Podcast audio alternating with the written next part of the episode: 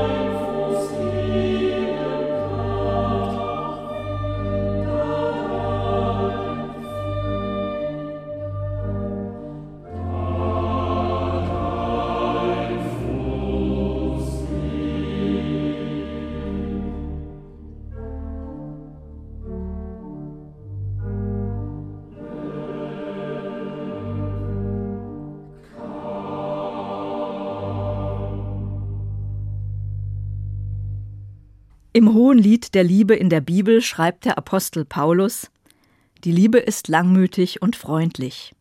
Sie erträgt alles, sie glaubt alles, sie hofft alles, sie duldet alles. Wie weit reicht die Kraft der Liebe, wenn man wie die belarussische Bürgerrechtlerin Maria Kolesnikova zu elf Jahren Lagerhaft verurteilt ist? In Belarus sind mehr als 35.000 Menschen seit August 2020 aus politischen Gründen in Haft. 1000 sind angeklagt, 700 verurteilt. Über 600 Menschen sind international als politische Gefangene anerkannt. Kann es ein Trost sein, dass Mann und Frau nicht als einzige verurteilt ist, dass andere auch im Gefängnis sitzen, weil sie sich für Freiheit und Demokratie eingesetzt haben? Hilft es in der Lagerhaft, wenn man weiß, es gibt internationale Proteste gegen die Willkür und Petitionen für die Gefangenen.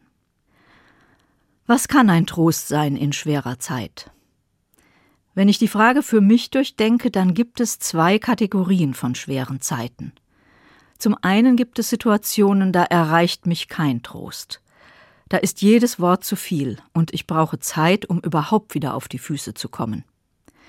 In solchen sprachlosen, schweren Zeiten tut mir allerhöchstens der Satz gut Du kannst nicht tiefer fallen als nur in Gottes Hand. Für mich drückt das aus Kein Ort, keine Zeit ist ohne Gottes Gegenwart. Auch in der Tiefe bin ich nicht verloren. Gott ist bei mir. Zum Zweiten sind es erstaunlicherweise recht kleine Dinge und Gesten, die mich trösten in schwerer Zeit. Oft sind es schöne Sachen eine bestimmte Musik, ein Gedicht, ein Bibelwort, der Satz einer Freundin Ich denk an dich. Gut tut mir auch Bewegung, ein Spaziergang unter weitem Himmel, manchmal schweigend und allein, ein andermal zusammen mit einem Menschen, der mir zuhört, auch wenn ich nur stammle und gar nicht richtig in Worte fassen kann, was mit mir los ist. Durchatmen, Licht, Luft, einen Schritt weitergehen, und genug haben an diesem nächsten Schritt. Diese meine schweren Zeiten sind nicht zu vergleichen mit der Lage, in der sich die belarussische Bürgerrechtlerin Maria Kolesnikova befindet, verurteilt zu elf Jahren Lagerhaft. Die 39-Jährige wurde einmal gefragt, was sie auf eine einsame Insel mitnehmen würde. Sie ist von Beruf Flötistin und hat geantwortet Musik, die Matthäus-Passion von Bach und ihre Querflöte. Nun ist Maria Kolesnikova in einer Lagerzelle gelandet, ohne Noten und Querflöte.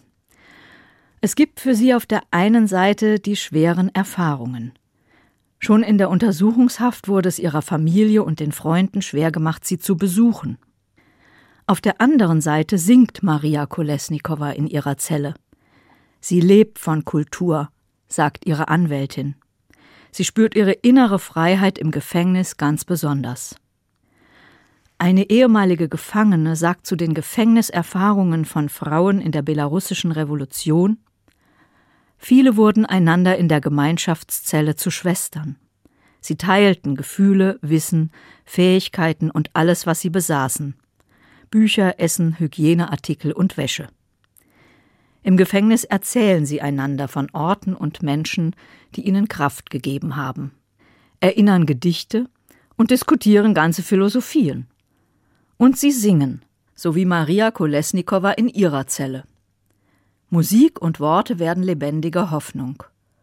Poesie erinnert uns daran, was das heißt. Menschsein steht im Gedicht einer belarussischen Schriftstellerin.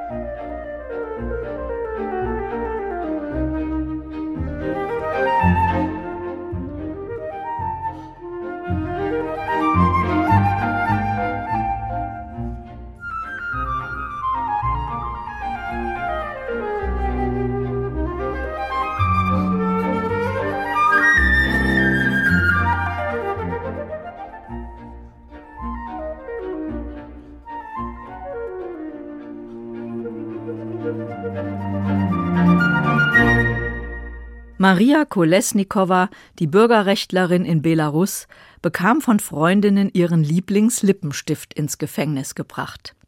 Den trug sie bei ihrer Verurteilung. Mit roten Lippen stand sie aufrecht und schaute in die Kamera, hielt die Hände zum Herz geformt. So wollte sie in Erinnerung bleiben.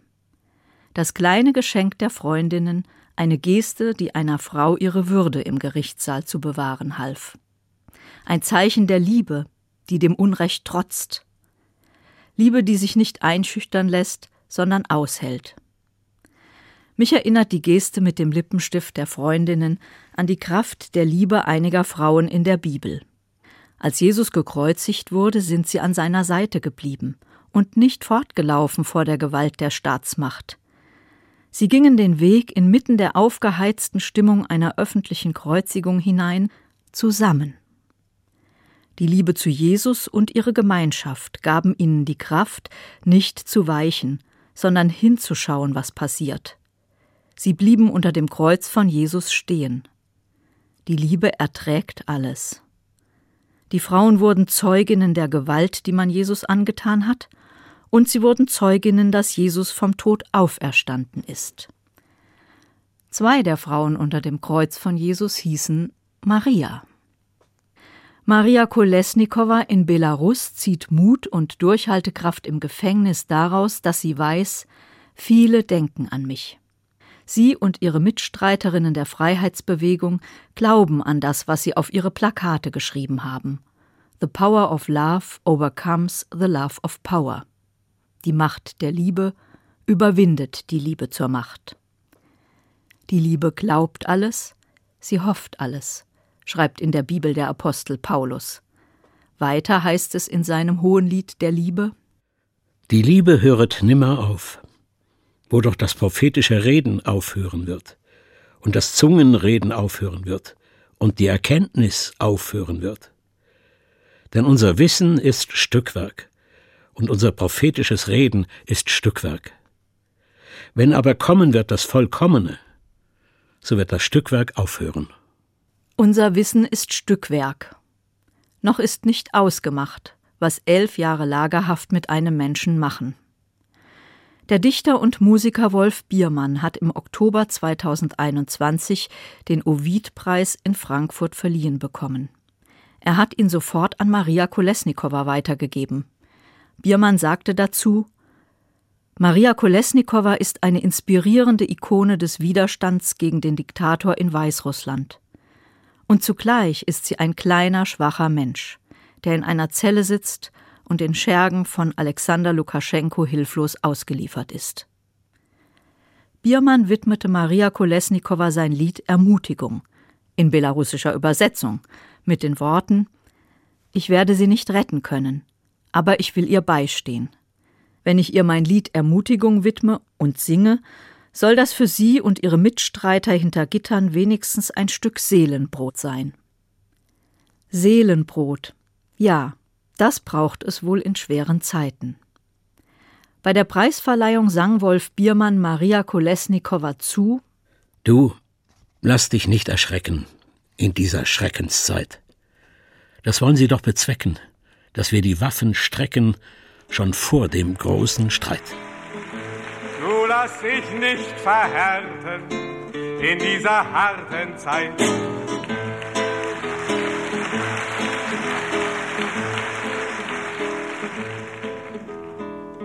Die allzu hart sind, brechen, die allzu spitz sind, stechen und brechen ab sogleich und brechen ab sogleich.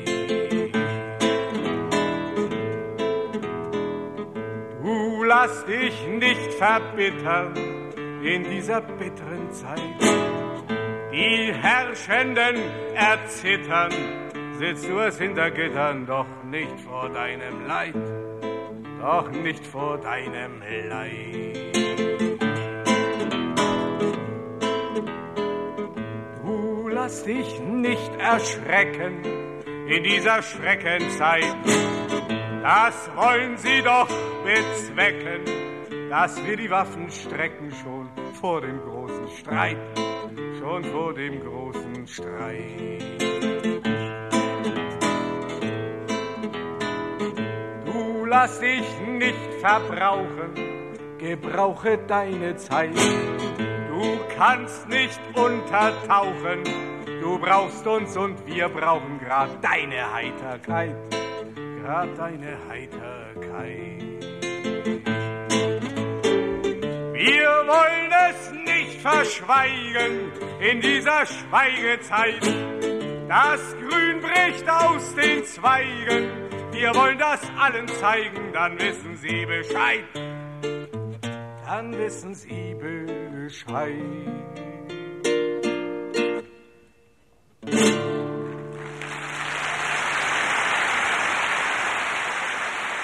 Reichweite Frieden. So heißt die ökumenische Friedensdekade, die heute beginnt. Der Weg zum Frieden ist weit. Und es gehört das Streiten dazu. Der große Streit, von dem Wolf Biermann singt, tut Not in Belarus. Großer Streit, weil es um Großes geht. Freiheit, Gleichheit, Demokratie und Menschenwürde.